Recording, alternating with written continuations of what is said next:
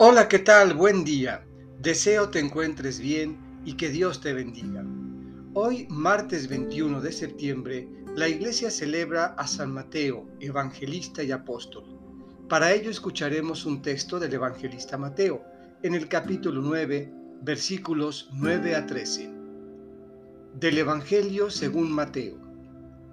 En aquel tiempo, Jesús vio a un hombre llamado Mateo, sentado a su mesa de recaudador de impuestos, y le dijo, Sígueme.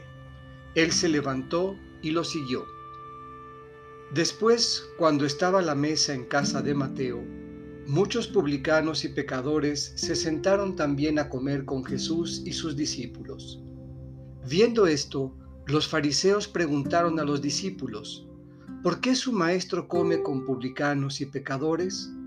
Jesús los oyó y les dijo, no son los sanos los que necesitan de médico, sino los enfermos.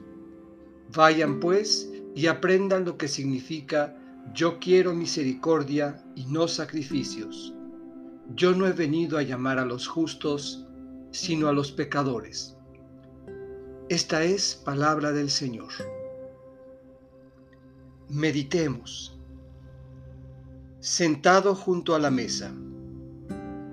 Sentados junto a la mesa de los impuestos, de los apegos, de las indecisiones, la mesa de la indiferencia, la infidelidad, el desprecio. Allí Jesús nos encuentra y nos llama, sígueme.